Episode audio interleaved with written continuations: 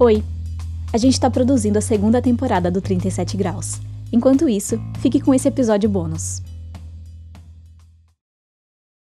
A gente foi para São Paulo conversar com a Fernanda Abra.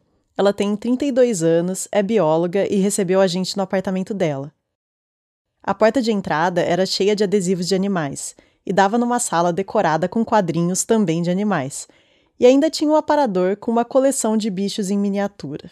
Tudo na minha casa é de bicho. Então, o prato é de bicho, a caneca é de bicho, o lençol é de bicho, as roupas todas que eu, eu compro que não sejam sociais têm bicho. Ela diz que da hora que ela acorda até a hora de dormir, ela só pensa em bicho. Porque além de trabalhar com animais, ela sempre planeja as viagens de férias pensando em quais bichos ela vai poder ver na natureza. É, eu tenho uma história que eu causei um congestionamento muito grande numa rodovia federal no estado do Amazonas. Eu estava de férias, fui né, para um parque nacional, fiquei na casa do indígena, é, nadei com os botos. No caminho de volta, eu peguei um táxi lotação com o meu namorado, que é super parceiro também, ama os bichos, e tinha seis pessoas nesse táxi lotação. E de longe a Fernanda viu um ouriço no meio da estrada. O ouriço é aquele bicho que parece um porco-espinho.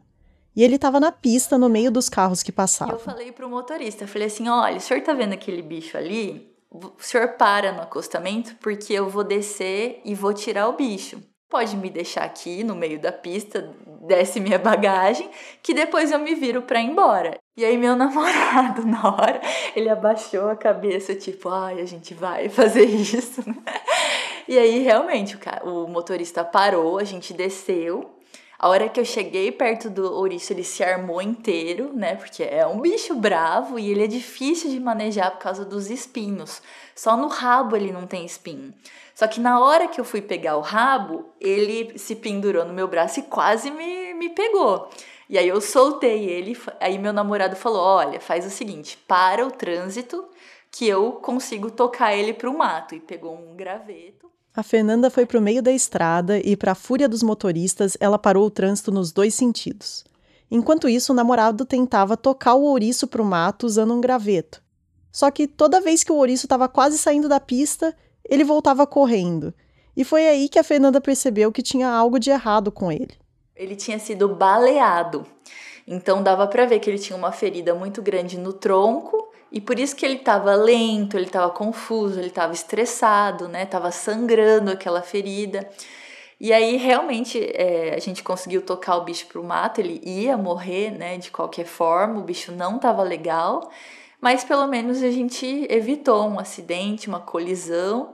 Enfim, o táxi lotação me esperou, tiveram a paciência de, de esperar, não perdi a carona, mas as pessoas não conversaram comigo no caminho de volta, tava todo mundo bem bravo, né? A Fernanda fala que ela é uma péssima companhia de viagem. Quem tá no carro com ela vai ter que parar para ela tirar fotos com todas aquelas placas de travessia de animais. E ela também vai querer parar para tirar bichos da estrada, os vivos e os que morreram atropelados. E tem um motivo para isso.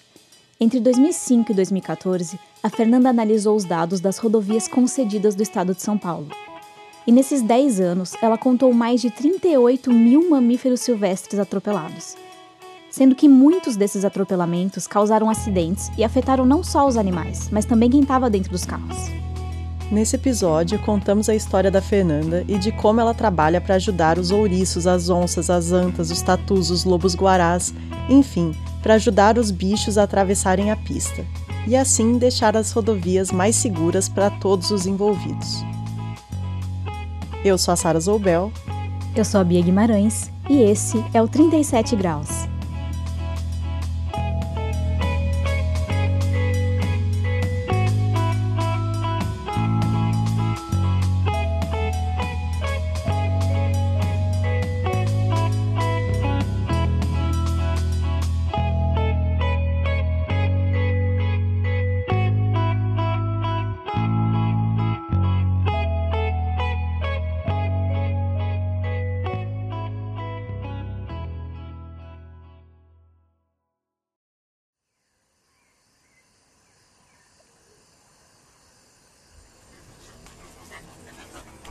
Imagina que você é um lobo-guará. Você caminha com as suas pernas compridas e a cada passo você sente a terra fresquinha embaixo das patas. E com as orelhas em pé, você escuta o barulho dos passarinhos, do riacho e do vento batendo nas folhas.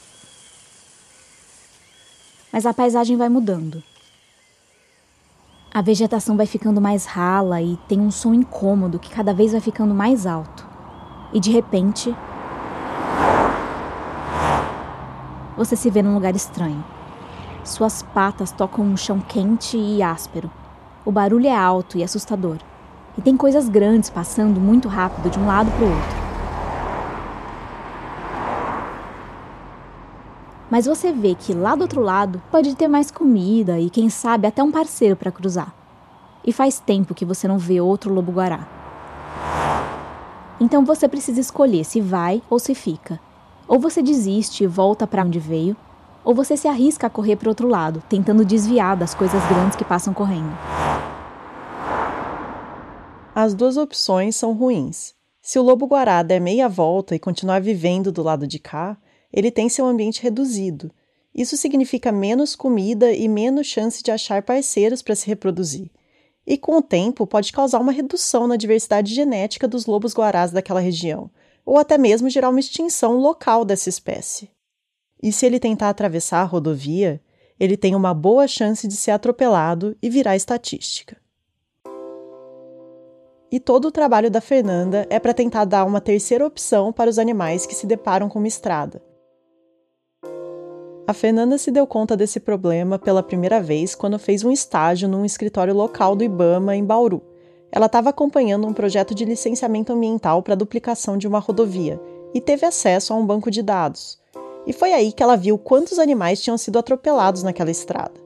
E eu lembro ter ficado assim bem chocada com o número de animais atropelados, principalmente das espécies que, é, que são ameaçadas, né? Então, muitos lobos guarás, onças pardas, tamanduás bandeiras, cachorro do mato, veados, né?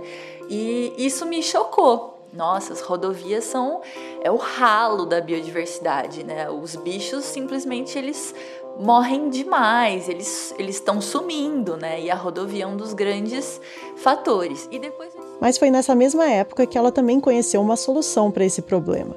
Naquela rodovia que estava sendo duplicada, algumas estratégias estavam sendo implementadas para ajudar os animais a atravessarem a pista em segurança.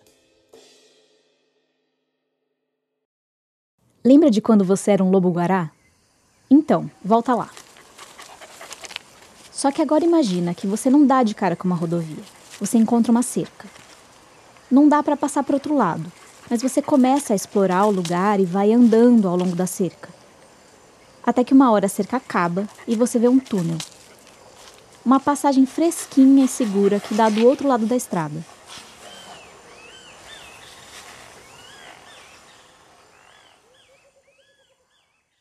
O túnel é só um dos tipos de passagem de fauna que existem mas é o tipo mais comum no Brasil. Muitos foram construídos pensando só na drenagem de água, mas depois foram aproveitados pelos animais. Também tem passagens que são feitas por cima das rodovias, como se fossem viadutos só para os animais. Os mais sofisticados têm solo e plantas para dar uma continuidade no ambiente natural dos bichos.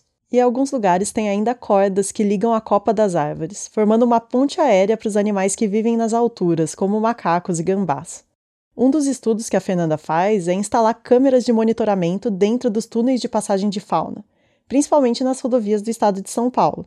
E aí ela consegue ver se os animais estão mesmo atravessando pelos túneis. E eu lembro que minha primeira surpresa foi quando eu tirei o cartão de memória de uma das câmeras traps e eu vi que os bichos passavam. Então, bandos inteiros de capivara, de 17 indivíduos, passavam por baixo da rodovia. Veados, paca, é, tatus aos montes, né? E isso me encheu de felicidade. Esse é o som de uma passagem de fauna gravada por uma câmera de monitoramento. Essa passagem é um túnel embaixo da rodovia e pelo túnel corre um caminho d'água. No começo do vídeo, dá para ver só alguns morcegos voando. Mas logo aparecem uma, duas, três lontras atravessando aos pulinhos.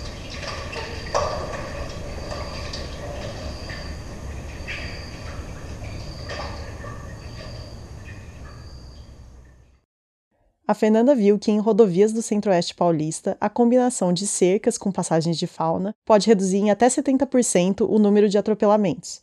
Essa é uma boa notícia para os bichos e para nossa biodiversidade, mas também é boa para quem usa as rodovias, já que atropelar um animal pode ser grave ou até fatal para quem está dentro do carro. E as administradoras dessas estradas, sejam públicas ou privadas, também saem ganhando, porque elas são legalmente responsáveis pelos acidentes com fauna.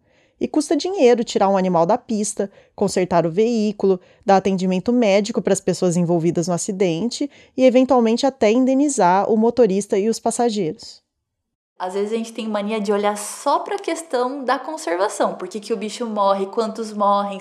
Que dó do bicho que morreu. Puxa, era um bicho tão bonito. Nossa, era um lobo-guará. O lobo-guará é ameaçado.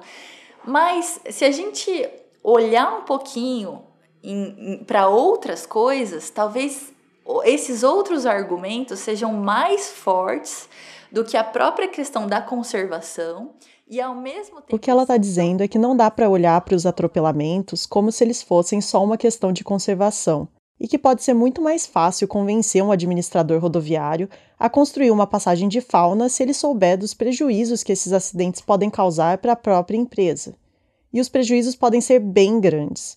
A Fernanda estimou que, no período de 10 anos, o atropelamento de animais nas rodovias paulistas gerou um custo de 56 milhões de reais.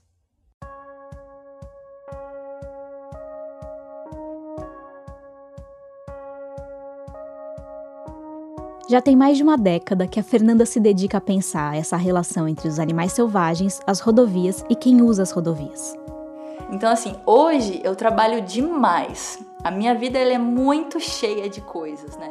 Então eu faço doutorado. No momento, ela está terminando o doutorado e trabalha em três projetos de conservação diferentes, além de tocar a empresa de consultoria ambiental que ela abriu com uma amiga. E ela ainda está desenvolvendo um sistema inédito no Brasil, o Passa Bicho, são sensores que detectam toda vez que tem um animal de médio ou grande porte perto da rodovia. E aí os motoristas são alertados por um painel antes de passarem pela área em que o bicho está, e podem ficar espertos para evitar qualquer acidente. No futuro, a Fernanda acha que até o Waze e o Google Maps podem ajudar a evitar esses atropelamentos. Então hoje, quando você está dirigindo, o aplicativo pode te falar, olha, em 700 metros, radar, é, radar de velocidade ativo. Quem sabe daqui 4, 5 anos eles vão falar, olha, sistema de detecção animal à frente, animal na rodovia.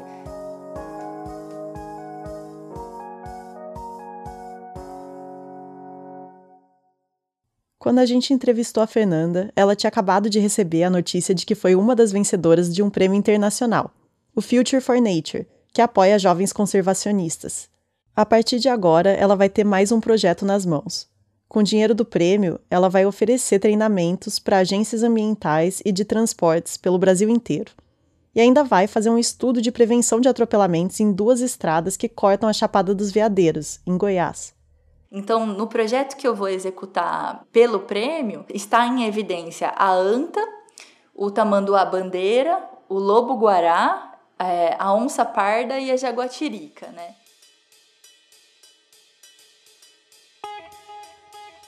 O grande desafio dela é mudar o jeito como a gente se relaciona com as nossas paisagens e com as rodovias para que a gente perceba que não dá para separar as estradas do ambiente que elas cortam. E pensar que ali, no meio da vegetação, pode ter uma paca, uma jaguatirica ou até um lobo-guará, pronto para atravessar a estrada.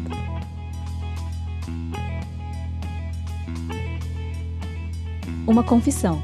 Durante a entrevista, a Fernanda falou de vários animais brasileiros que a gente nem conhecia. A gente não sabia que por aqui existe a raposinha do campo, a jaritataca, o gato palheiro, são bichos lindos e recomendamos muito que você visite nosso site para ver fotos deles. Esse foi um episódio bônus do 37 Graus. A nossa próxima temporada está em produção e vai ser lançada em junho. Continue assinando nosso feed para não perder os novos episódios.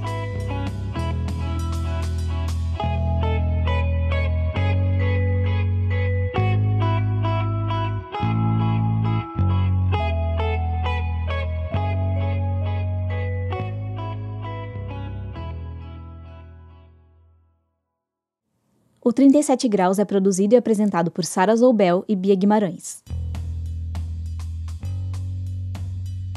As músicas do episódio são do Gabriel Falcão e a ilustração é da Curió.